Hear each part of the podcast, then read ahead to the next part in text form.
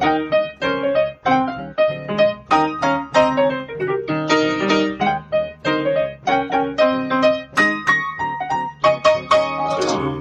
herzlich willkommen zu Was denkst du denn? Mein Name ist Nora Hespers. Ich bin Rita Molzberger.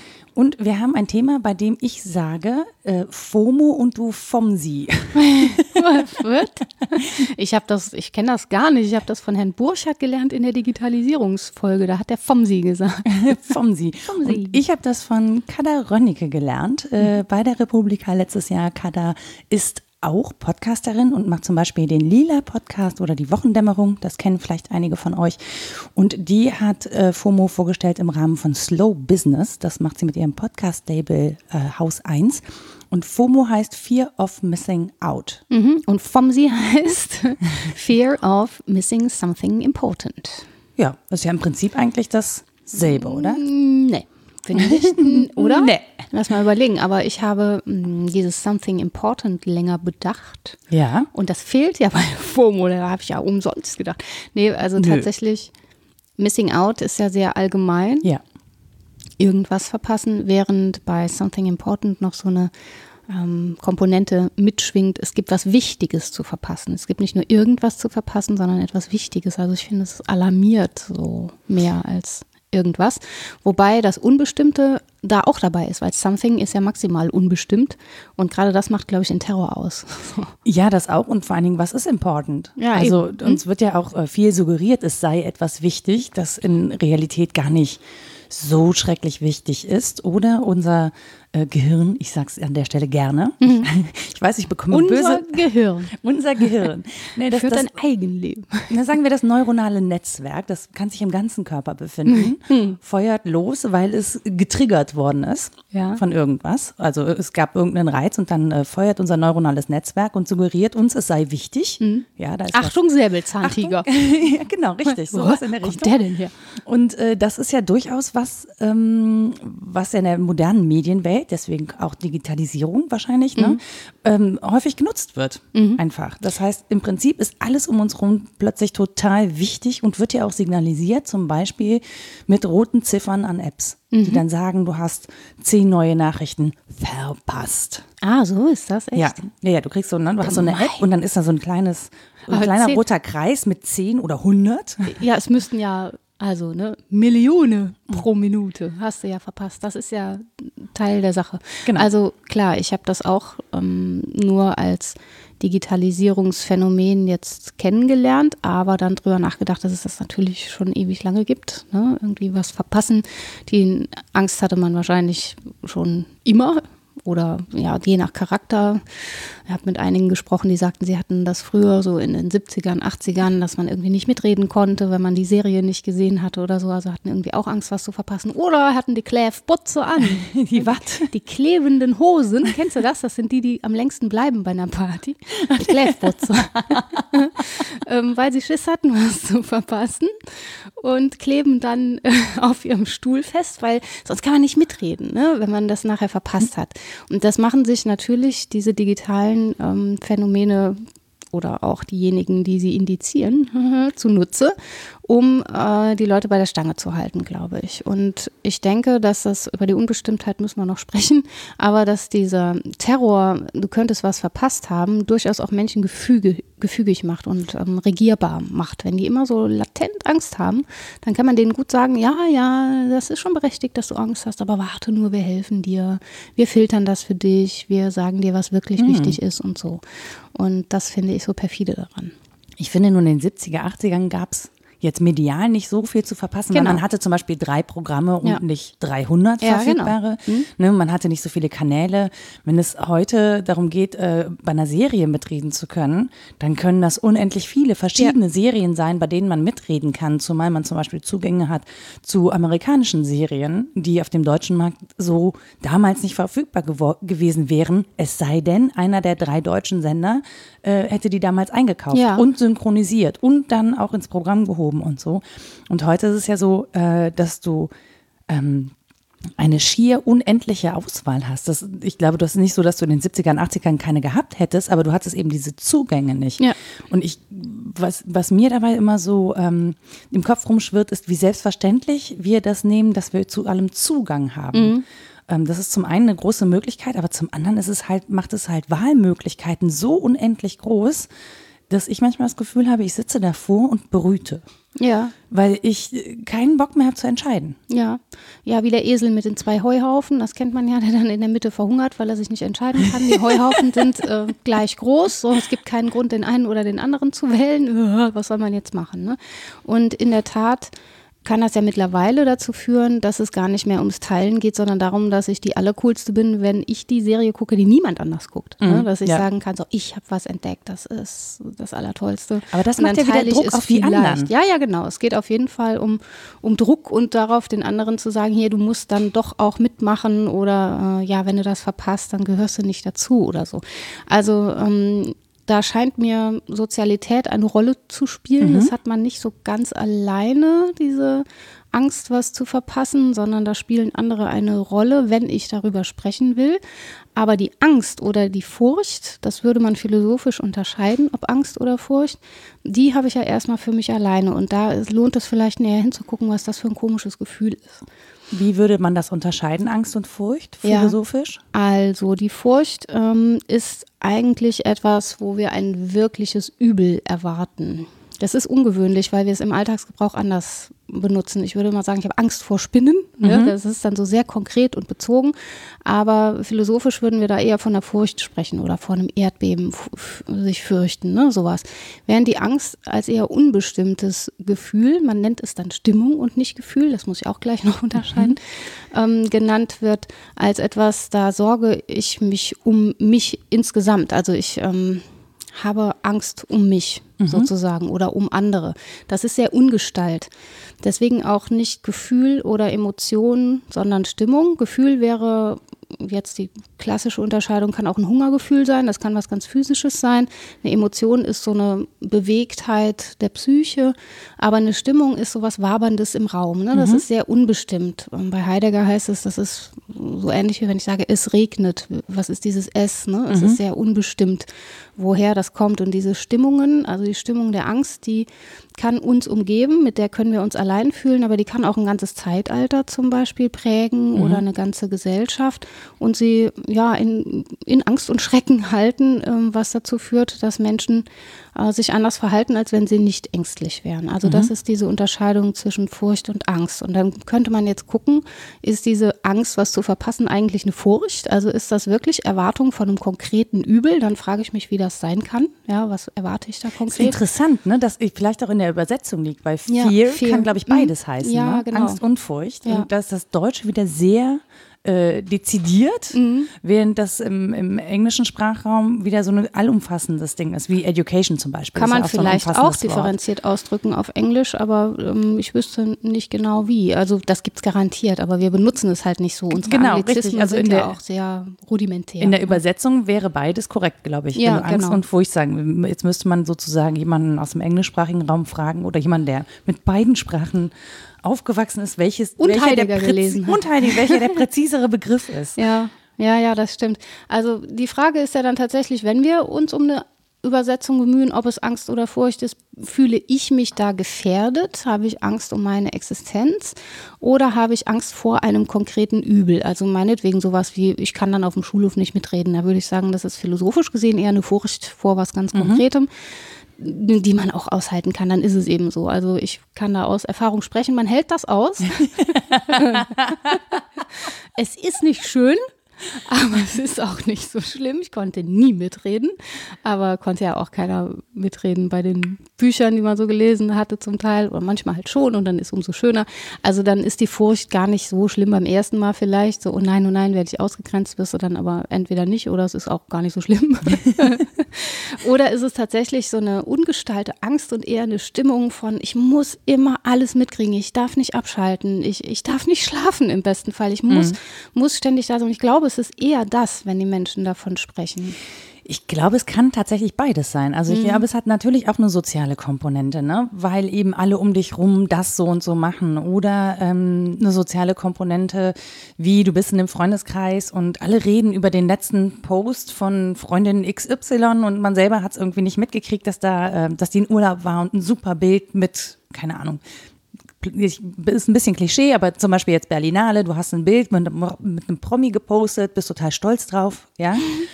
Ja. Wäre nicht meins, aber something important. Genau, something important. Nee, für dich ist es ja eine wichtige. Ja, ja, klar. Und du möchtest ja. das mit all deinen Freunden teilen Ja. und jemand ist, jemandem ist es nicht ins Feed gespült worden. Du hast halt nicht geguckt und kannst dann nicht mitreden und sagst, was, das wusste ich ja gar nicht. Warte, Und- Feed ist was? Äh, dein Feed ist, wenn du im Inst also wenn du so eine App hast. Ja. Und dann werden dir verschiedene Sachen angezeigt, also verschiedene Bilder und das, was so untereinander an Bildern äh, bei dir aufläuft. Also dann, das Angebot für dich. Genau, das, ist, das nennt man dann Feed. Mhm, okay. Also, genau. Da, wo das Futter, Futter, drin ist. Das warte. Fotofutter. ja, ja, richtig. richtig. Dein Bereich und was du essen und, sollst. Und wenn, wenn du vielen Menschen folgst, und das halt ist, ist, ist das sehr, sehr viel Futter und da wird aussortiert und es kann sein, dass dir das dann nicht angezeigt Ah, worden ist. verstehe. Okay. Und das kann ja dann wieder eine soziale Aussage machen, weil wir alle wissen, wir bekommen die Sachen von den Leuten angezeigt, mit denen wir viel interagieren. Die soziale Ah. Aussage dahinter wäre ja dann, ah, du verfolgst also nicht regelmäßig, was ich mache, ich bin dir wohl nicht wichtig genug. Okay, dann ist aber auch klar, woher die Unterscheidung zwischen wichtig und nicht wichtig kommt, nämlich über den sozialen Kontakt. Wie Kann. wichtig ist diese Beziehung in diesem Fall? Genau, Ne? ja. Dann hätte man zumindest ein Kriterium, an dem sich das bemisst, während bei FOMSI, ja,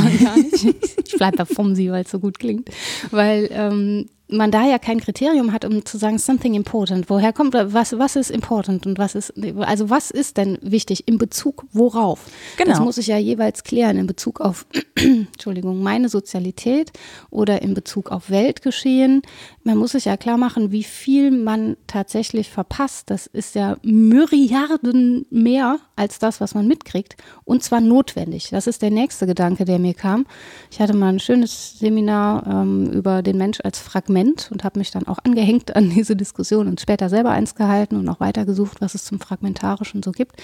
Und wenn man darin Einsicht nimmt, dass unsere ganze Existenz eigentlich fragmentarisch ist und was das Fragment auch bedeutet für Denken und für Teilhabe an Welt, dann ist es eigentlich eher ein beunruhigender Gedanke, ich könnte eine Allheit oder was Umfassendes haben. Also dann hätte ich gar keine Angst, was zu verpassen, sondern Angst, nichts zu verpassen. Das wäre furchtbar, nichts zu verpassen. ähm, ich würde das tatsächlich umdrehen. Also ja, einer der Stammtexte dazu ist von Eugen Fink, der Mensch als Fragment und da ist die Argumentation so, dass er anthropologisch vorgeht und sagt, das Wesen des Menschen besteht in ja, verschiedenen Aspekten, die immer fragmentarisch bleiben, zum Beispiel Arbeit, Herrschaft, Spiel, Liebe und als Grundzug der Tod. Das ist das Grundfragment, dass wir so rausgerissen sind aus allem, beziehungsweise reingerissen in die Existenz und dann wieder weg. Und es bleibt auch immer fragmentarisch, egal ob ich auf Ganzheit dränge und meinetwegen in einer Liebesbeziehung irgendwie so ganz werden will mit dem anderen Menschen. Er bezieht das auf Männlichkeit, Weiblichkeit, das finde ich, ja, muss man nicht so machen. Aber selbst wenn ich dränge auf irgendeine Form von Ganzheit oder Erfüllung oder was, ja, vollständig die Not zu wenden in der Arbeit und mal keine Not mehr zu haben, bleibt das immer vorläufig. Am nächsten Tag muss ich wieder arbeiten ne? und wieder die Not wenden und wieder habe ich Hunger und wieder müssen Herrschaftsstrukturen neu etabliert werden, gerade im Gang durch die Geschichte und so weiter und so fort.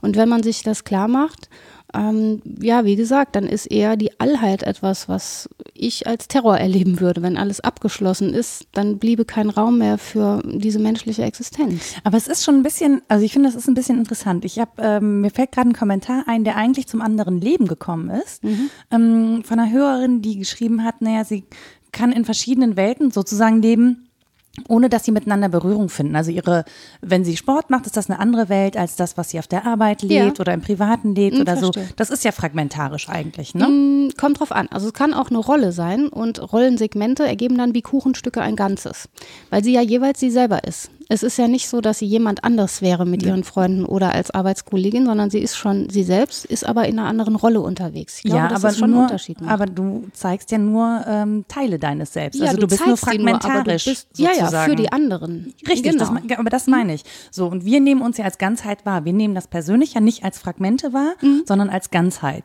Und uns ist es ja irgendwie wichtig, ähm, dass wir sozusagen dem Bild entsprechen, was wir von uns haben oder auch was wir von uns vermitteln. Mhm. Das heißt, ähm, wir vermitteln ja über soziale Netzwerke auch nur Fragmente aus unserem Leben, mhm. die aber interessanterweise als Ganzheit wahrgenommen werden vom ja. Gegenüber.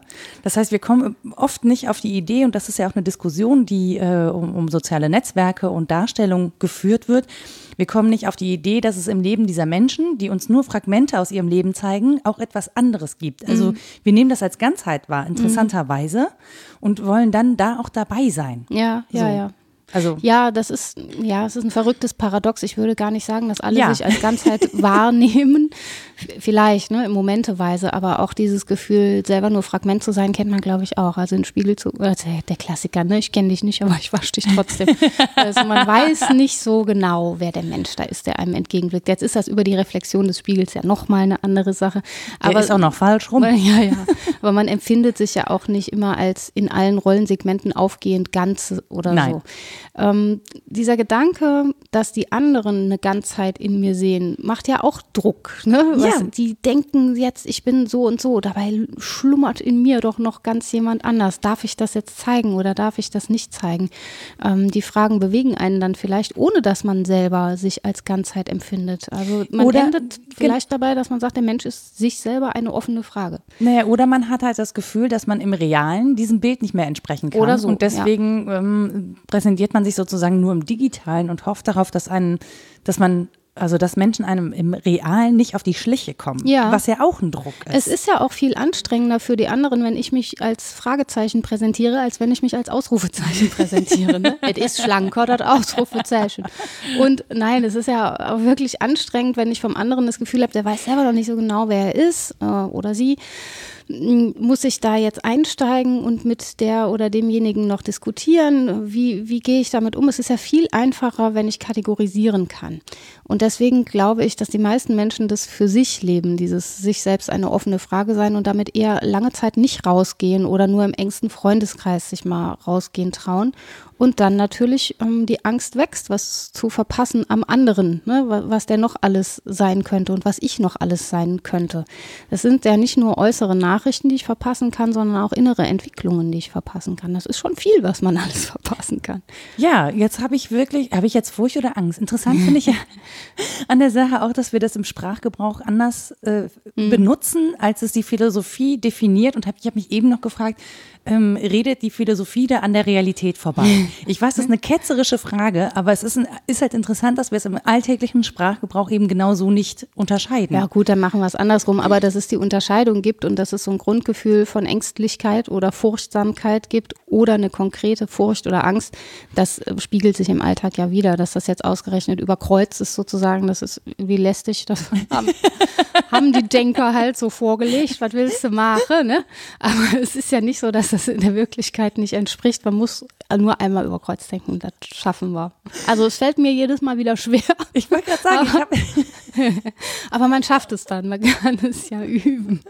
Ja, sagen wir einfach, wir wissen grundsätzlich, was damit gemeint ist. Ja. Also wir können und wir können diesem Gefühl entsprechen, ohne dass wir es, selbst dann, wenn wir es nicht korrekt benennen in irgendeiner Kategorie. Ja, das und man kann sich ganz gut merken, finde ich im Deutschen, weil man sagt, ich habe Angst um jemanden, mhm. ich habe Angst um mich, aber man sagt nicht, ich habe Furcht um, sondern ich habe Furcht vor etwas Konkretem. Also das ist auf das Objekt gerichtet, während ich habe Angst um jemanden eher auf das Subjekt gerichtet ist. aber so ich, ich habe halt auch Angst vor, das ist ja ganz geläufig. Also Angst vor Spinnen, Angst vor. Ja, ja, aber das ist ja gerichtet. Tieren. Genau, Angst vor oder, oder das, das kannst du aber mit Furcht gleichsetzen genau. in dem Fall, weil das vor auch kommt, aber das um kann man nur mit der Angst haben. Okay. Und das ist vielleicht die Eselsbrücke, die funktioniert. Ist ja auch wurscht, wir können es auch ganz anders nennen. das sind lustige neue Namen finden. Aber äh, die Frage ist ja, ob das vom Sie das ein oder das andere ist, so auf die eine oder andere Weise. Und was mir da jetzt Angst macht, dass ich da wirklich was verpasse. Es müsste mir keine Angst machen, wenn ich Einsicht in das Fragmentarische meines Daseins hätte. Ich würde, also für mich ist es auch weniger eine Angst als ein Druck, den ich empfinde. Mhm. Jetzt, wenn ich jetzt aus meiner Perspektive spreche. Pressure of missing out something important. Ja, Kann also man nicht gut denken. Nee, das kann man nicht gut denken. Also der Druck kommt natürlich von was, ne? Aber ich Mhm. habe jetzt irgendwie nicht das Gefühl, ich hätte da Angst. Ja, doch. Wobei, wenn ich so richtig überlege, klar, es hat natürlich Folgen. Also ich fürchte mich vor den Folgen, die das hat, wenn ich Ja. etwas verpasse und daraus entsteht dann im Prinzip der Druck. Und man ist ja auch so ein bisschen alarmiert davon. Ne? Also wenn man die Erfahrung schon mal gemacht hat, wirklich raus gewesen zu sein und was Wichtiges verpasst zu haben. Ich plaudere jetzt aus dem Nähkästchen. Ich war in Indien, als äh, Fukushima war und habe das erst im Flieger nach Hause mitbekommen aus der FAS und dachte, das habe ich wirklich einfach nicht mitbekommen. Schräg. Das war ein Verpasst. ganz komisches Gefühl. Andererseits äh, war dann auch klar, es macht keinen Unterschied. Also für mich natürlich, aber für sonst überhaupt niemanden macht das einen Unterschied, ob ich das mitbekomme oder nicht. Und wenn man diese Erfahrung einmal gemacht hat, fragt man sich auch, woher die äh, ständige Alarmbereitschaft kommt, dass man immer so erwartet, was Schlimmes passiert, was würde mich direkt betreffen oder warum ist das wichtiger, was mich direkt betrifft, ja? Warum ist Tiange wichtiger als Fukushima? Ja, weil es halt nah an Köln ist und ich äh, davon betroffen wäre. Aber äh, im Großen gesehen ist das natürlich nicht so, dass das eine wichtiger wäre als das andere. Also wir nehmen uns da selbst sehr in die Mitte und sehr wichtig, während äh, die Angst, was zu verpassen, ja als, als ja, mittlerweile fast die ganze Welt umspannendes Phänomen, also überall da, wo die Digitalisierung angekommen ist, und die ist doch in weiten Teilen schon angekommen, ähm, bedeutet, dass es sehr viele Menschen betrifft. Also könnte ich daraus kaum ableiten, dass es jetzt für mich persönlich den absoluten Terror bedeutet. Aber ich glaube, es liegt auch so ein bisschen, ich weiß gar nicht, ob ich das Demokratisierung der Medien nennen soll, aber so in den letzten, ich würde sagen, so 150 Jahren vielleicht, also mit Auftreten halt von Zeitungen, von Nachrichten, von der Möglichkeit, Sachen auch ähm, telefonisch oder telegrafisch zu übermitteln, haben wir einfach mehr Zugang zu Weltgeschehen. Und wir haben anscheinend ein Bedürfnis, am Weltgeschehen teilzunehmen. Also auch an dem Weltgeschehen, was eben über unseren eigenen kleinen Horizont, äh, sei es das Dorf, die Stadt oder was auch immer, ähm, äh, ja, betrifft. Und, äh, das, und es scheint uns selbstverständlich, dass das möglich ist. Und Ja. wenn wir das dann nicht mitbekommen, dann ist das so ein Ding der Unmöglichkeit. Das, äh, irgendwie ist es etwas So eine narzisstische Kränkung auch, ne? Dass ich das ja, genau, Mhm. dass man das nicht mit, mitgekriegt hat, so, weil man hat ja die Möglichkeit und das, wie, wie kann das sein, dass man ausgerechnet, und das ist ja, also Fukushima ist ja ein riesiges Ereignis, Ja. das ist ja wirklich, ähm, das war ja richtig, richtig groß. Ja, und ich habe nicht verdrängt. Also so wie Menschen gesagt haben, das haben wir nicht mitbekommen mit den Deportationslagern, obwohl die 300 Meter von hier entfernt waren, ne?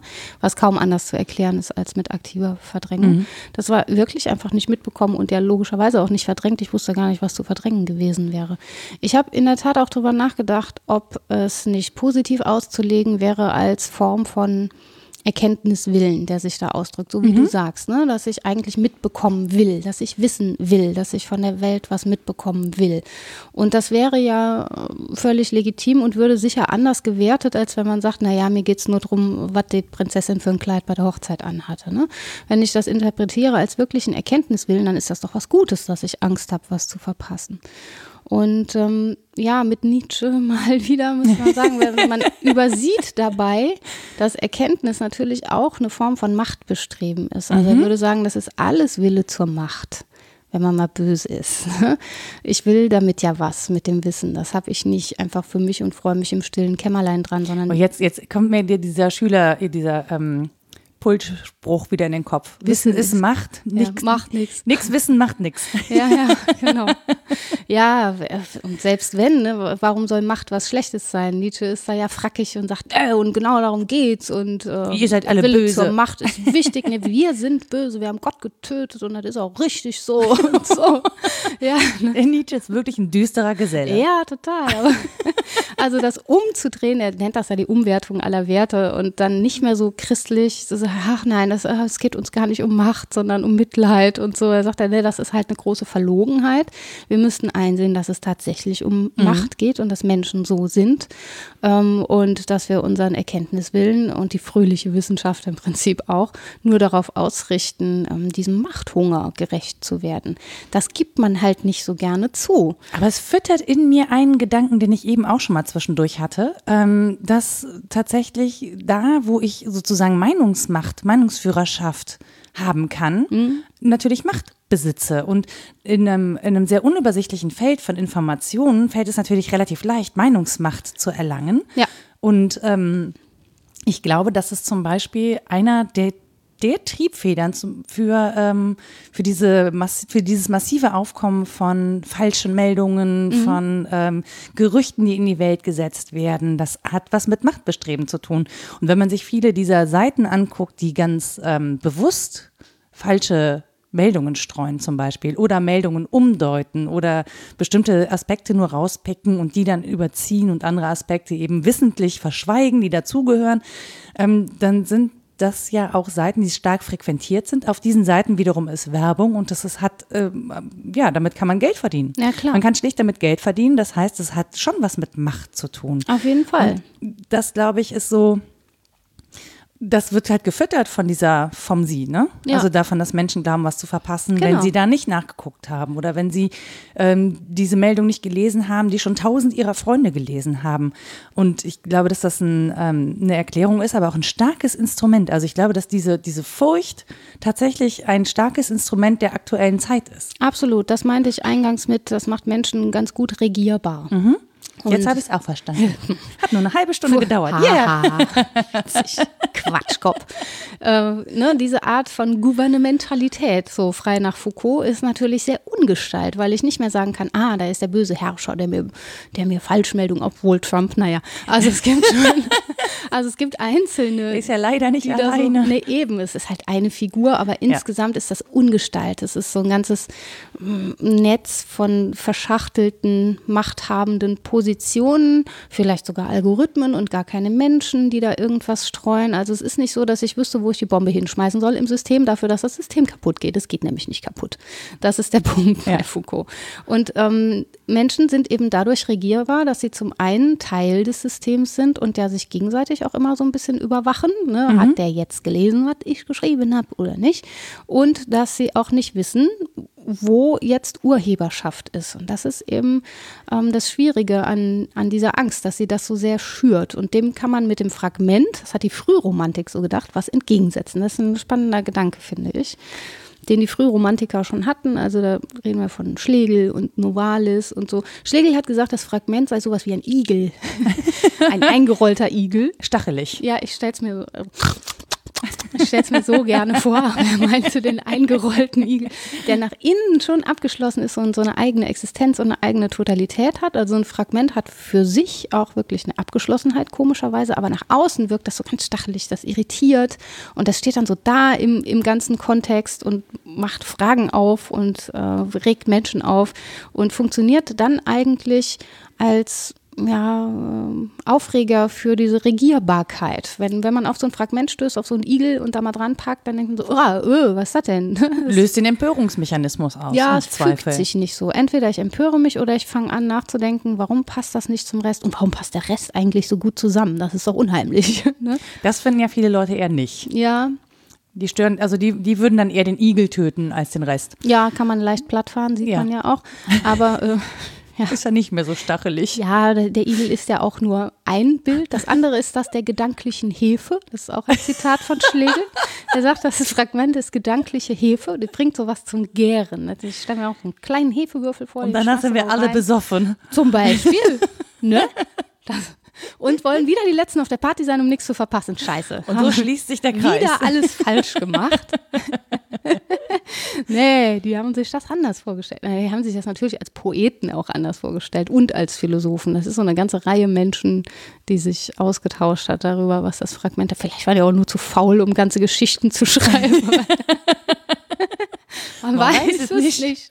Nein, aber es gab schon eine Theorie dahinter. Also Schlegel hat eine Theorie davon vorgelegt im Athenäumsfragment und auch selber Fragmente geschrieben, weil die eben so hübsch aufstören. Und du hast recht, ich mache auch die Erfahrung, dass an mir selbst, aber auch an anderen Totalität eigentlich was Beruhigendes ist. Also wenn man das Gefühl von Ganzheit hat, das ist ja sehr abgeschlossen und dann weiß man, aha, hier ist Beginn, das Ende ist dort. Ne? Mhm. Alles sehr schön.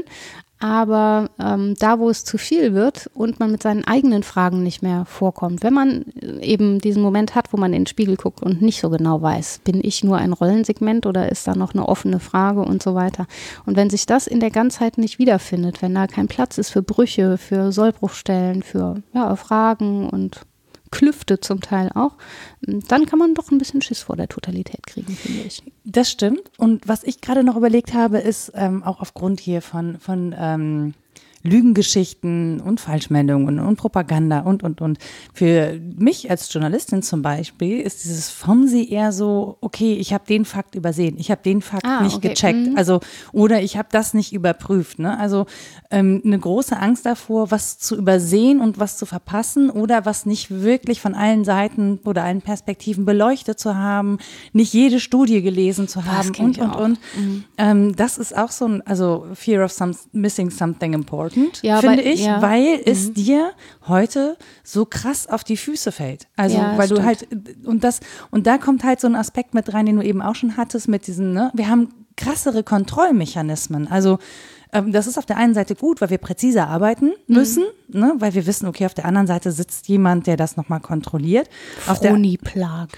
Genau, ja. Mhm. Aber auf der anderen Seite ähm, ist es auch total schwierig, weil die, die, also die Wahrscheinlichkeit, dass man wirklich alle, alle, alle, alle verfügbaren Informationen gesehen, gesichtet und bewertet hat, die es dazu gibt, auch die, die man eigentlich schon aussortiert hat, ist äh, ja, ja, ja, relativ ja. gering.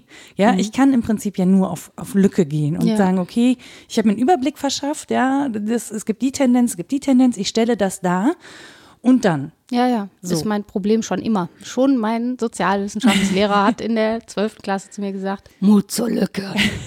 Rita, Sie brauchen Mut zur Lücke, sonst schreiben Sie nur noch Fußnoten. Und dann, das stimmt.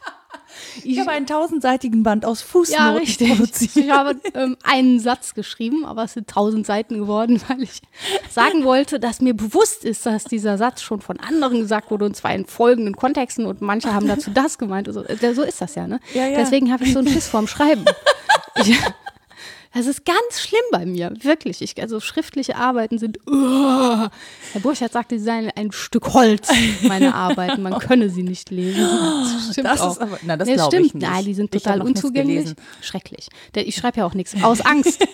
Und zwar bei mir nicht Angst, was Wichtiges zu verpassen, sondern das Allerwichtigste zu verpassen. Mhm. Das ist so eine Grundangst. Ja, du schreibst meinetwegen, wie ich vorgeschlagen habe, was über Dummheit oder Langeweile und verpasst so das Werk, das es dazu gibt weil das von 1692 ist und du 1692 nicht geguckt hast. So. Nein. Irgendwie sowas.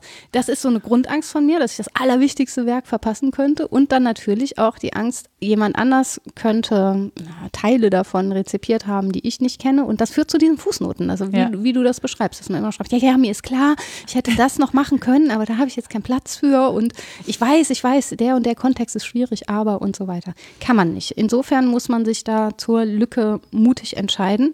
Heißt aber auch, dass ich gelernt habe, nicht das Allerwichtigste zu verpassen und eine stringente Argumentation vorzulegen. Mhm. Wenn ich das nämlich tue und wirklich, ja, so die Grundlagendinge dazu äh, wirklich gelesen habe und die allerneueste Studie vielleicht nicht, wie du sagst, aber schon erfasst habe, worum es bei dem Thema geht und auch erfasst habe, was ich alles nicht erfasse und dann eine stringente Argumentation vorlege, wer soll mir dann Vorwürfe machen? Ja, unsere Existenz ist endlich es und das wird jemanden auch. geben. Ja, gut, aber ist ja okay. Ja, soll er besser machen, so. Oder soll diejenige das anders machen als mhm. ich? Das ist ja das Schöne, dass sich die Fragmente vielleicht dann zusammentragen zu so einer Art Kaleidoskop. Das ist auch nie ganz, aber wenn du dann äh, dran drehst, dann wird es wieder was anderes und so ist Geschichte ja auch, dass sich unsere Erkenntnisse neu sortieren und das alles in anderem Erscheint. Ne? Ja, das nennt man dann ja im Zweifel auch Crowdwissen, ne? Ja, genau. Wobei das auch nie ein Ganzes wird. Nö. Also, und bei Schwarmintelligenz, das gibt es ja auch die Theorie, mhm. denke ich ja immer an Schwarmdummheit, die gibt es nämlich auch. Hast so ein ganzer Schwarm einfach mal falsch liegen. Lemminge. Dumm. Ja, weiß ich nicht. Lungen, die, die sind ja Lungenfachärzte angeblich und Feinstaub fallen mir da gerade ein. ja, die, die Lemminge sind ja angeblich von Disney geschubst worden, ne? Die machen das gar nicht. Das ist eine Unverschämtheit. So, da müssen wir nämlich jetzt mal Biologinnen und Biologen fragen. Das weiß ich nicht. Machen ist so das die Lemminge. urbane Legende, dass sie sich tatsächlich Bitte, umbringen bitte würden. helft uns. Wer hat die Lemminge geschubst? Bitte melden. Ihr könnt uns schreiben an rita.wasdenkst-du-denn.de oder Fear of missing the most important Lemming. Genau. Habe ich nämlich so. Und dann ist der geschubst worden. Ich sage, Wie kam mir Mit, jetzt drauf? mit einem Joghurt im Rucksack. Oh Gott, oh Gott, von der Frühromantik bis dahin. Ja, aber darum geht's ja, ne? dass ich äh, eine Geschichte erzähle, das Wichtigste berücksichtige und vernünftig argumentiere. Und wenn dahinter mein Erkenntniswille ist und nicht nur der Wille zur Macht, äh, oder ich das zumindest offengelegt habe, dass meine Erkenntnis auch den Willen zur Macht füttert oder in sich trägt, dann ist das redlich gearbeitet, würde ich sagen. Dass man dann trotzdem Angst hat, was Wichtiges verpasst zu haben. Okay, das ist auch eine Form von Redlichkeit. Da kann ich dann darauf hoffen, dass jemand anders mich ergänzt mit seinen Arbeiten oder dass ich halt mit 65 auch mehr weiß als mit 35. Das ist ja nun mal so. Ja. Ähm, da müsste ich mich aber jetzt nicht grundsätzlich dauernd alarmiert fühlen von. Und das ist ja eher dieses Form, diese so eine ungestallte, ständige Alarmbereitschaft, die man hat. Genau, also ich würde sagen, das, das führt halt zu einer gewissen Getriebenheit. Und Ja. diese Getriebenheit, und da kommen wir eben in Richtung äh, sowas Schönes wie, Wort auch. Genau, ge- wie Burnout und so. Mhm. Man ist halt die ganze Zeit getrieben. Also ich, ich merke das selber. Ich merke selber, wie häufig ich zu meinem Smartphone greife, weil ich, äh, weil eine neue Nachricht gekommen ist und ich da, das Gefühl habe, ich reagiere nicht schnell genug Mhm. darauf, was mich total nervt. Also es ist äh, fast schlimmer als Rauchen, finde ich, äh, weil es halt auch was, was Suchtmäßiges hat oder was so Funktioniert ja auch genau nach dem Prinzip. ja, genau. Und äh, so automatisiert und mich nervt das total. Und äh, ich suche natürlich aktiv nach Auszeiten. Mhm. Und das Ding ist, du hast halt auf der einen Seite die Getriebenheit und dann aber die Notwendigkeit, da, dem etwas entgegenzusetzen. Ja. So. Und ich finde, ähm, das also ich finde es gemein, dass ich sozusagen aktiv dagegen angehen muss, weil es mir natürlich eine Entscheidung abbringt. Ja. Es ringt mir die Entscheidung ab, äh, zu sagen, okay, ich entscheide mich jetzt dagegen, diesem Trieb zu folgen. Ne? Mhm. Ja. Und das ist ja das Doofe an Trieben. Die sind ja schon sehr mächtig, die sind Ja. ja sehr stark. Ja, das Ja, ist, auf jeden das, Fall. Das, das steckt ja auch in dem Wort Getriebenheit mit drin. Ja. Das heißt, ich muss sehr bewusst sagen und sagen, stopp, ich möchte mich davon nicht treiben lassen. Und das mache ich aber nicht nur einmal, weil der Reiz, der klopft ja ständig an, sondern ich muss das immer und immer wieder tun. Ja? Auf jeden Fall. Und das finde ich ist halt auch unglaublich anstrengend. Also für mich persönlich zumal das natürlich, also wenn wir jetzt über, über Social Media reden, es gibt ja noch viele andere Bereiche, die das betrifft. Aber ehrlich gesagt, wenn man da arbeitet, so wie ich, betrifft das immer alle Lebensbereiche. Ja? Also ich habe ja nicht nur Sachen äh, aus meiner Arbeit, die zu mir kommen, sondern zum Beispiel auch ähm, Menschen um mich rum, die viel reisen, die mir ständig zeigen, was ich auf dieser Welt verpasse. Oder, keine Ahnung, NASA-Fotos, ja, die mir ständig zeigen, meine Güte, wie viel es auf dieser Welt auch zu sehen gibt, ähm, dass ich alles nicht mit eigenen Augen sehen werde, sondern eben nur über diese Fotos. Ja. ich, wo mir, ähm, wo ich den optischen Reiz habe, aber wo mir zum Beispiel viele andere Reize auch fehlen. Ne? Also selbst den optischen Reiz zu haben, ich weiß, ich verpasse, das zu riechen, das zu fühlen, das im Zweifel zu schmecken, wenn es um Essen geht und, und, und. Also ähm, ein Bild kann dir zeigen, wie viel du eigentlich noch an anderen Sinneseindrücken verpasst. Ja, ja. Und das ist, glaube ich, ein bisschen unbewusst auch. Also ich glaube, dass wir das Verpassen von Sinneseindrücken nicht so, gar nicht so präsent haben, wenn wir so ein Bild sehen. Nee, Ja. genau. Also die, die Furcht, auch dieses zu verpassen, das kann ja sehr subkutan auch wirken. Es ist ja nicht so, dass mir das ständig bewusst ist und ich durch die Welt renne und denke, huch, jetzt bin ich aber gerade wieder furchtsam gewesen, als ich den Smartphone gegriffen habe. Aber Furcht ruft ja immer Sorge auf den Plan. Immer wenn ich äh, eine Angst um etwas habe oder mich vor etwas fürchte, dann sorgt das dafür, dass ich sorge. Ne? Ja. Um für mich Sorge, für etwas anderes Sorge, für Befriedigung des Triebes vielleicht Sorge und so weiter. Und ähm, sich bewusst zu machen, wie viel davon unbewusst passiert, Ja. kann ein Mittel sein, um ja jetzt nicht besser damit klarzukommen, aber zumindest zu erkennen, was mich da treibt und mich als Getriebene zu sehen, heißt auch, mich möglicherweise ein bisschen rausnehmen zu können oder zumindest, ja, das alte Ding, ne, reflektiert getrieben zu sein. Ob das jetzt so sehr viel besser ist, weiß ich jetzt auch nicht. Aber Ich habe keinen Stress, ich bin reflektiert getrieben. ja, genau. auch ein schöner T-Shirt-Spruch. Super. Ja. Vielleicht drucken wir uns das mal als Shirt. genau. Es wird viel zu reflektiert getrieben, wie so eine Herde vom Hirten, die nachdenkt über ihr Getriebensein. Mit so einem Was macht er denn da wieder? Oh, jetzt hat er wieder den Hund dabei. Stresst mich voll. Ich würde auch so die Wiese runtergehen. Lass es doch einfach. Ja, aber es, es hat ja wirklich was davon. Ne? Ja. Also ist einfach ein anderes Wort. Ja, ja, klar. Aber ich, also mit Kierkegaard könnte man ähm, das versuchen, positiv zu wenden, wobei das Buch, der Begriff Angst jetzt nicht unbedingt positiv ist. Und Kierkegaard jetzt auch nicht so der allerfröhlichste Denker, den man lesen kann. Aber ähm, bei ihm steht, es ist gut, dass Menschen Angst haben, denn ohne Angst lernt der Mensch nichts. Das stimmt. Immerhin, ne? Also da machen wir schon mal was.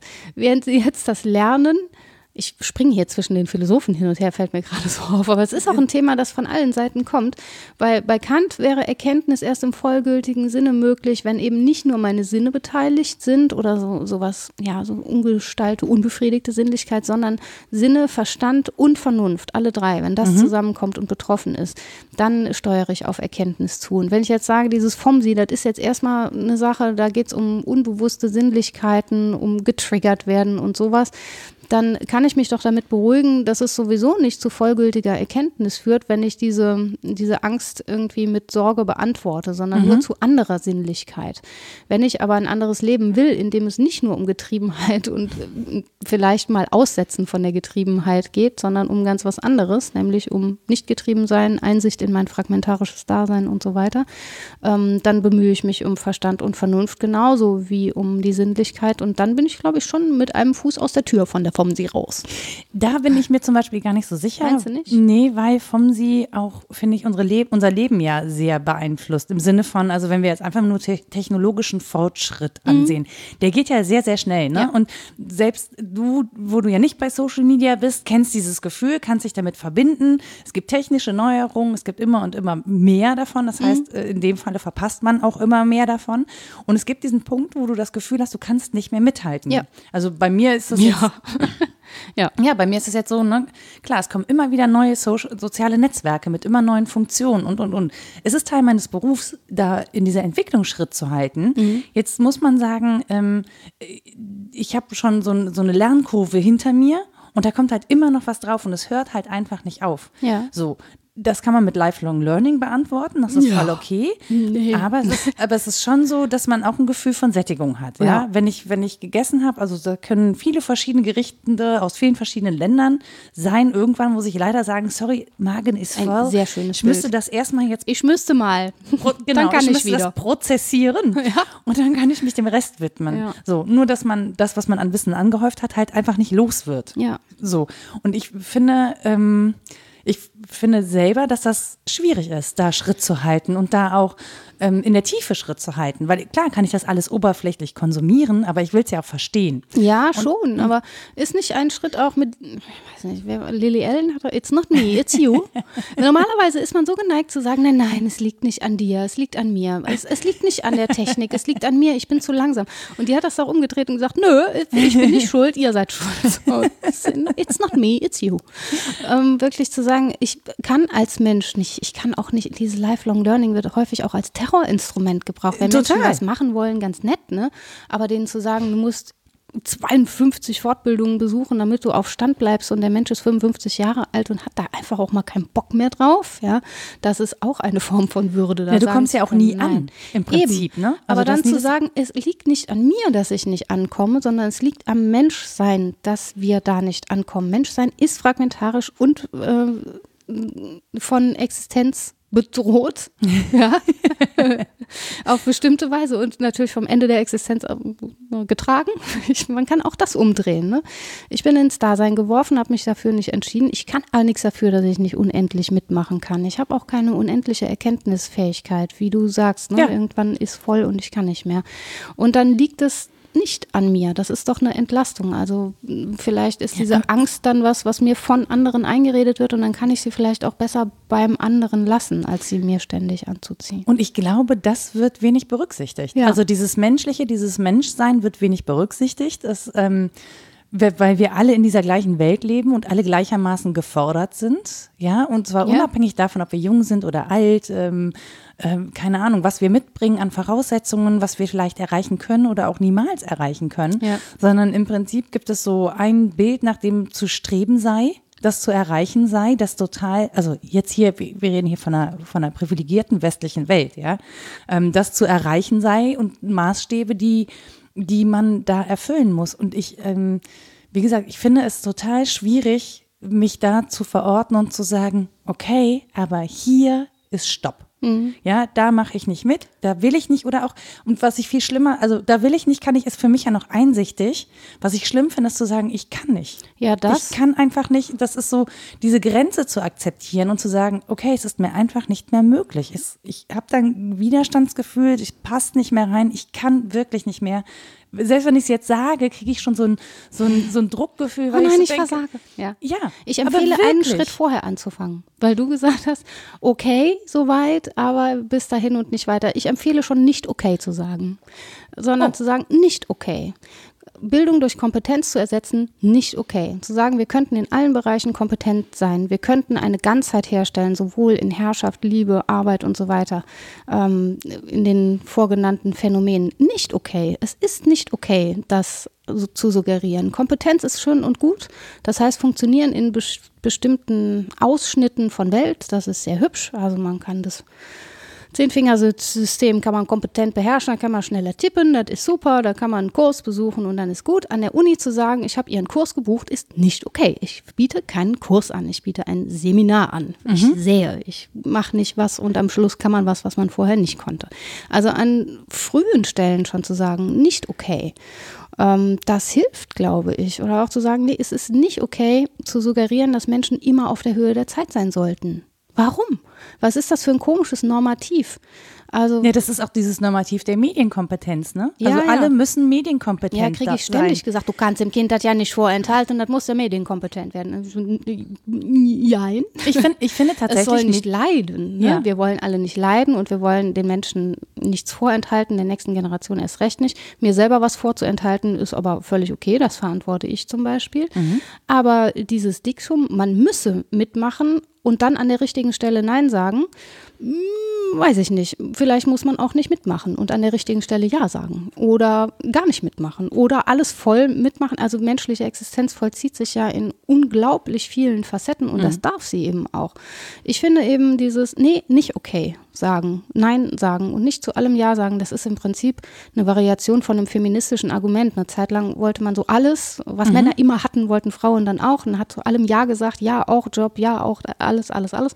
Und irgendwann geht es darum, Nein sagen zu lernen, zu sagen, nö, obwohl Frau möchte ich trotzdem das und das nicht. nicht. Mechanikerin werden. Zum Beispiel, genau. Also an den an frühen Stellen Nein zu sagen, ähm, ist vielleicht auch eine Zusage an fragmentarische Existenz. Also zu sagen, ich kann das sowieso nicht, dann ist es auch falsch, das von mir zu verlangen. Das Normativ ist falsch, nicht mein Leben. Aber dann finde ich, haben wir, also gerade wenn ich referiere auf deswegen auf Medienkompetenz, weil mir das in meiner Welt am nächsten Ja, ist ja. und weil es Ist auch ein natürlich gutes Beispiel. alle Menschen betrifft Ja. im Prinzip. Ne?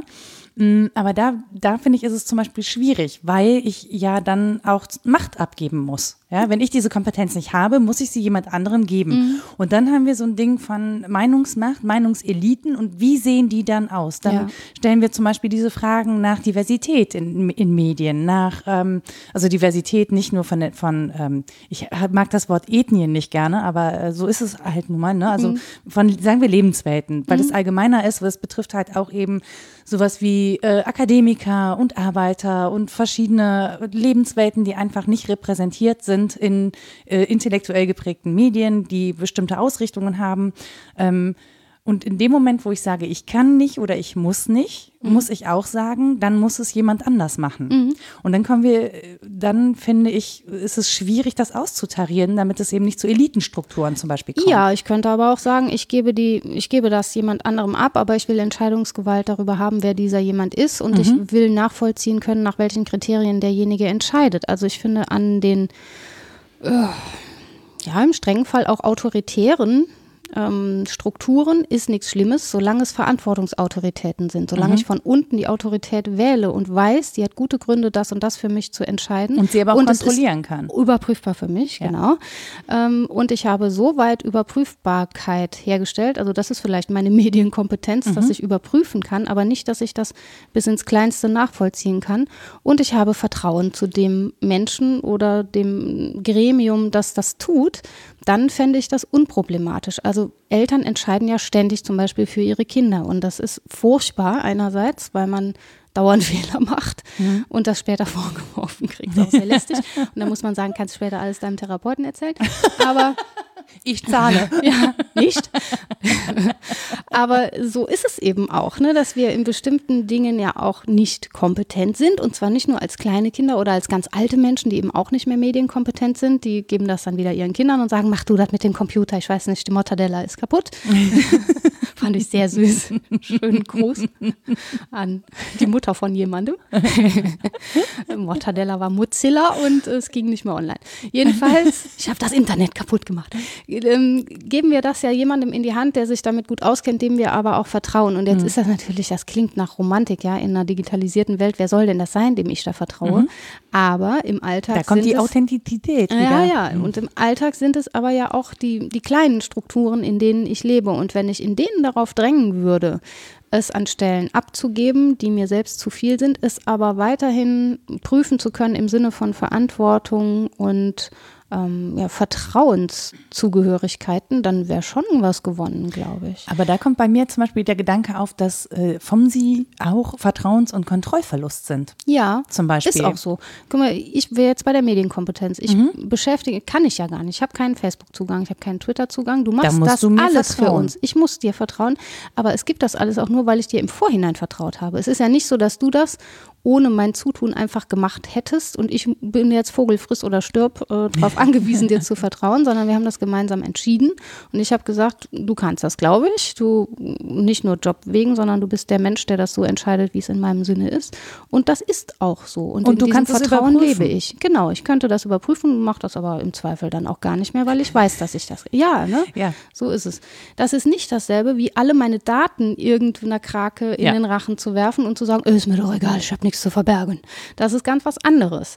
Ich habe ja einen konkreten Menschen, von dem ich weiß, ne, du handelst so und so, deine Maßstäbe sind die, ähm, du denkst da lange drüber nach, wenn du eine Sache tust und du willst mit ihr nicht die größtmögliche, weiß ich nicht, Erreichbarkeit oder so, sondern du hast ja, ein, ein Ideal, dem du damit folgst. Mhm. Und dem kann ich gut, dazu kann ich gut Ja sagen. Wenn ich das nicht kann, dann sage ich Nein. Dann nö, ich will das Foto von mir nicht veröffentlicht haben. Nein, ich will nicht, dass meine Vorlesungen mitgeschnitten werden. Nö, will ich alles nicht, weil ich ihnen nicht vertraue. So. Ja. Und das ist eine harte Absage. Das ist für den Menschen, dem man es dann ins Gesicht sagt, auch nicht so schön. nee, ich finde sie nicht vertrauenswürdig. Gehen Sie weg. Aber wenn es so ist, muss man das auch sagen, ne? Ja, aber das, aber ich glaube, vielleicht sind wir da ein bisschen noch näher am Kern als am Anfang, wenn wir über Kontroll- und Vertrauensverlust ähm, sprechen, weil das ist was, was uns ja wirklich gerade begleitet, ne? Auch durch mhm. diese ganzen Datenskandale, dadurch, dass ähm, wir zum Beispiel wissen, dass auch Krankenhäuser zum Beispiel gehackt werden können, ja. dass da Computer ausfallen, dass da nicht nur äh, Computer ausfallen, damit sogar medizinische Versorgung und ähnliches. Also wir haben ähm, wir haben, das hat Mona Orgel gesagt, das finde ich sehr schön, einen digitalen Körper, mhm. sozusagen, über den wir aber wenig Kontrolle haben, ja. den, weil wir ihn nicht sehen können, wir können ihn nicht riechen, schmecken und fühlen. Und vielleicht ist dieses FOMSI auch so ein bisschen, also es geht vielleicht nicht nur darum, dass wir irgendwie Ereignisse verpassen, wie die beste Party oder den schönsten Urlaub oder was auch immer, ähm, sondern dass wir auch einen Kontrollverlust erleben, was äh, eines unserer Fragmente angeht, weil ich würde sagen, unser digitaler Körper ist tatsächlich ein Fragment von uns. Auf jeden Fall. So. Und über den haben wir keine Kontrolle mehr. Das ist eben nicht mehr transparent. Das können wir nicht mehr sehen. Und das ist eine unbestimmte Angst. Ja. Ähm, und mit der müssen wir leben. Und ich glaube, das kann auch dazu führen, dass wir das Gefühl haben, wir müssen da ständig auf dem neuesten Stand sein und wir sind nicht in der Lage, das zu leisten. Und es gibt aber sonst niemand, also wir haben keine Instanz, die das ja. für uns leisten kann. Und vielleicht ist das tatsächlich dann auch so ein, ähm, ja, wie würde man das nennen, so eine, so eine Gesellschaftsangst, so eine allgemeine Angst, die man da hat. Die man ja aber auch zu Recht hat. In dem Fall definitiv dumme dumme Sachen, aber in dem Fall ist es ja wirklich das Erwarten eines konkreten Übels. Unsere Daten werden häufig missbraucht. Diese mhm. Erfahrung machen wir, ob wir sie machen wollen oder nicht. Ja. Ähm, wir können die verdrängen, aber in dem Fall ist es dann wieder eine ganz konkrete und berechtigte Furcht mhm. ne, vor etwas, vor dem Übel des Missbrauchtwerdens meines digitalen Körpers. Der wird ja auf unterschiedliche Weisen Aber wir können die, die Auswirkungen halt noch nicht absehen und Wir bestimmen. können das nicht absehen, aber wir können das spüren. Mhm. Und wir können es ähm, in gewissem Sinne auch wissen, glaube ich. Das ist nicht so, dass das, äh, wie sagen viele, in diese Verschwörungstheorie, dann sage ich immer, das ist Verschwörungspraxis, mein Lieber. das wird ständig gemacht. Ja. Und damit kann ich mich dann nicht beruhigen, naja, im Denken begegnet ohnehin das Unbegreifliche und mein digitaler digitaler Körper ist eben unbegreiflich und dann ist das eben so. Damit gebe ich mich nicht zufrieden, wenn der ständig missbraucht wird. Also da finde ich es sehr schön, von dieser Metapher als Körper auch mal zu sprechen mhm. und sich über Unversehrtheit Gedanken zu machen. Wenn jemand das mit meinem hier sitzenden Körper machen würde, ständig ähm, alles, was er davon kriegen kann, einsaugen ja, und für seine Zwecke missbrauchen und an meinem Daumen lutschen, obwohl er selber am Daumen lutschen könnte oder was weiß ich was machen, ja. mir die Haare abschneiden, weil er sich jetzt gerade, obwohl ich nicht zugestimmt habe, das ist ja für Mädchen manchmal der absolute Ich glaube, das ist für Jungs für auch der absolute ja, Terror, ja, aber zu kurz ich, wird. Ich kenne das mit dem, ja, naja, ne, so mhm. im Schlaf den langen Haare abgeschnitten, sehr oh lustig. Ähm, solche Sachen, wenn man sich das klar machen würde, dass das auch eine Form von äh, Versehrung bedeutet, wenn an meinem digitalen Körper sowas ähm, stattfindet, dann führt das bestimmt zu früherem. Nein, nicht okay mhm. sagen. Mhm. Ja. Eine Armlänge Abstand zum digitalen Körper. Frau Reker. Wie das wohl aussieht. Wenn alle mit einer Armlänge Abstand Facebook. vom Laptop sitzen. Genau. Facebook, eine oder Google oder was auch immer. Ja, ja ähm, soll mal Abstand halten, ey, Vergewaltiger. Datenvergewaltigung. Ja. So, das, das ist leider aber auch gar nicht mehr so witzig. Nein, eigentlich ist klingt. es eigentlich das, das nicht. Man zynisch, wünscht, ja, es ja. ist schon zynisch. Wenn man sich einrollen könnte wie dieser Igel und sagen könnte, ja, nach innen bin ich abgeschlossen, das ist alles hübsch geschützt, aber nach außen bin ich stachelig, das wäre ja gut, aber das schafft man ja nicht. Man ist ja ständig offen und porös und wird eben auch ständig durchdrungen von allem Möglichen. Und ich finde, was es ja ganz deutlich macht, ist, dass dieses, äh, dieses vom Sie tatsächlich so ein Lebensgefühl ist und dass es nicht in allen Bereichen einfach ist, dem eine Absage zu erteilen. Ja. Das und das stimmt. ist wirklich eine Anstrengung. Also es ist eine, ich empfinde das als Herausforderung unserer Zeit, mhm. ähm, der wir ständig begegnen müssen in den unterschiedlichsten Formen ähm, und die nicht so einfach zu bewältigen ist. Nee, überhaupt nicht. Mit so. jeder Angst und Furcht ist ganz schwer umzugehen, insbesondere mit diesen ganz Ungestalten. Ich kann ja, ne, Angst vor Spinnen kann ich bekämpfen, indem ich irgendwie so eine Konfrontationstherapie mache. Das, das hat bei mir ja bei noch nicht funktioniert. Hast du es denn schon gemacht? Ich stehe immer wieder vor so einer Spinne und denke, wenn ich sie jetzt anfasse, was würde dann wohl passieren? Dann kriegt sie lange Ohren und spitze Zähne und sieht aus wie ein Kaninchen und dann finde ich sie ganz süß, ganz bestimmt. ich habe nach wie vor keine, also ich verspüre kein großes großes Bedürfnis, eine Spinne anzufassen, die größer ist, als dass sie mit Beinen auf meine Fingerkuppe passt. Ist ja passt. auch nicht nötig, weil es dich ja nicht großartig bedroht. Ne? Aber es ich war gehe ein groß, ich muss Umwege gehen. ah, ich gehe nicht mehr in den Keller. Ich weiß nicht, was da ist. genau. Ja, aber das könntest du, das weißt du. Ne? Also es gibt da Konfrontationen. Ich kann ein Glas drüber Und, machen. Ja, siehst du. Das kann ich schon. Das, ich finde, da bist du schon ziemlich nah dran. Oh ja. Meine Schwester nimmt die einfach in die Hand und trägt die raus. Die ist irre, die Frau. Also riesige Teile und egal, ich schweife ab. Jedenfalls bei sowas Ungestaltem, wovor ich Schiss habe, geht es ja nicht gut. Das kann ich nicht. Wie soll ich jetzt der ungestalten äh, Angst, was zu verpassen, begegnen, indem ich ständig was verpasse? Ja, ne? tue ich aber ja sowieso. Also es geht dann darum, meine Haltung vielleicht dazu zu ändern. Und das war so mein, mein Gedanke, mit dem ich aus dem Thema vielleicht ein bisschen rausgleite, dass dieses vom Sie vielleicht eigentlich um Sie ist. Weil wenn ich mm, sie, wenn ich, ja, Wie soll ich das verschriftlichen, bitte? Mm, sie, pass auf. Wenn ich ständig Angst davor habe, was Wichtiges zu verpassen, dann verpasse ich auf jeden Fall was Wichtiges. Äh, nämlich genau, wer irgendwie alles wichtig sein kann. Leben verpasse ich dann. Ja, so. das. Und deswegen ist vom Sie eigentlich um Sie. und eine Mogelpackung und deswegen müssen wir auch nicht mitmachen. Ja, und vielleicht müssen wir auch wieder mehr uns selbst angucken als alle anderen. Ja, so? oder uns also im so, Spiegel so. der anderen sehen oder zumindest uns akzeptieren, also nicht so werten als, oh nein, ich habe schon wieder nicht geschafft. Und nicht als Mangelwesen, das meine ich. Also sich selber nicht als Mangelwesen empfinden, als etwas, das immer alles verpasst, sondern eben auch als. Äh ja, doch, als was, ständig was verpasst, aber es ist halt nicht schlimm. Genau, also man als muss es okay. nicht als schlimm werten. Das ist schon so, ich verpasse ständig, die dauernd. Wert, ja, ja, genau. Die Wertung daran Darauf ändern. zu verzichten, das schlimm zu finden, wäre schon was, finde ich. Also sich wirklich klar zu machen, ich komme nie bei einer Ganzheit an. Ich werde meine Not niemals ganz durch Arbeit wenden. Ich werde nie in einem anderen Menschen völlig aufgehen im Liebesverhältnis. Die Herrschaft wird nie so sein, dass ich nichts mehr kontrollieren muss und der gute König entscheidet alles für mich. Hm. Das, das ist nicht so, ja, weil mein Leben nicht so ist, weil Menschen Jetzt nicht so eingerichtet sind. Es tut mir leid, aber es ist so. Der Mensch ist sich selbst eine offene Frage. Und da muss man auch nicht allzu viele Antworten geben. Also das aushalten, dass man nicht auf alles eine Antwort hat Ja. und auch nicht alles kann und Grenzen hat. Oh, das klingt Tut mir leid. Ich weiß, für dich ist das schlimm, ne? Ja, Weil du, ja, du hast halt so wenig Grenzen. Ich schenke Nee, den. Igel, mit dem kannst du üben. Nee, gar nicht, aber das ist so, äh, weil so viel möglich ist, wirklich dann zu sagen, okay, für mich ist es nicht möglich oder ich entscheide mich dagegen. Ich finde es wirklich hart. Also Mhm. ich finde wirklich, und ich setze mir ja zum Beispiel Grenzen, indem ich sage, naja, Flugreisen nur, wenn es unbedingt nötig ist. Mhm. Wenn, wenn es jetzt darum geht, dass ich irgendwie andere um ihren geilen Urlaub beneide oder so. Ähm, aber es ist natürlich trotzdem so, dass ich das A entscheiden muss und dass ich mir bewusst etwas abschneide, von dem ich weiß, dass es möglich wäre. Ähm, und ich versuche Bedingungen zu schaffen, die mir diese Absage erleichtern, weil ich sage, naja, aber auf der anderen Seite habe ich, mache ich das was für meinen biologischen Fußabdruck. Nee, nee, nee, nee, nee. Ja, so machst du das. Genau. Okay. Ich versuche mich sozusagen moralisch aufzuwerten. Ich verzichte bewusst darauf, weil es ist, und das ist natürlich ähm, auch Quatsch. Also- Nö, Quatsch, ist das nicht. Das stimmt nicht. Es ist, ich habe gute Gründe, ja. aber es tut trotzdem weh. Es ist eine, ja, das ist schade, aber es ist eine Weise des Umgangs damit, halt eine, die dir wehtut. Vielleicht findest du ja noch eine, die dir nicht wehtut. Das könnte ja sein, so im Lebensverlauf. Naja, auf lange Sicht tut es mir natürlich nicht weh, also mir jetzt als Person, also meinem Ja. Ego tut das weh, äh, aber ist natürlich in anderen Zusammenhängen ist es trotzdem natürlich gut, dass ich in der Lage bin, mein Ego zu beschränken. Abgefahren. Ja. Ich müsste mal aufklären, warum. Ich bin einfach fauler als du, glaube ich.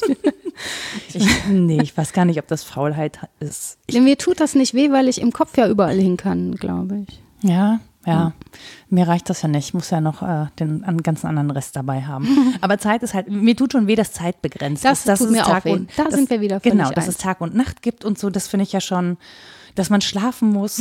Eine unglaubliche Beleidigung, aber dafür kriegt man den Mond, bitte. Der Mond ist sehr, sehr schön. Das stimmt, aber den kriegt man ja nur, wenn man nicht schläft. Ja, aber Weshalb es ich reicht ja ja um- kurz nicht zu schlafen. Genau. Weshalb ich um 5.30 Uhr aufstehe, um eine Mondfinsternis zu begutachten. Aber gut, das äh, sei so dahingestellt. Ja, ich ich, fand das schön. Ist doch richtig so. Da bin ich ja schon seit einer Stunde wach. Und denke, ach, der Mond wieder. So, bevor wir abdriften, würde ich sagen, du hast hier einen großen Zettel und deswegen Ja. jetzt äh, Ritas Literaturliste. Boah, das ging heute durcheinander mit den AutorInnen. Nee, es sind nur Autoren diesmal auch, tatsächlich. So ist es.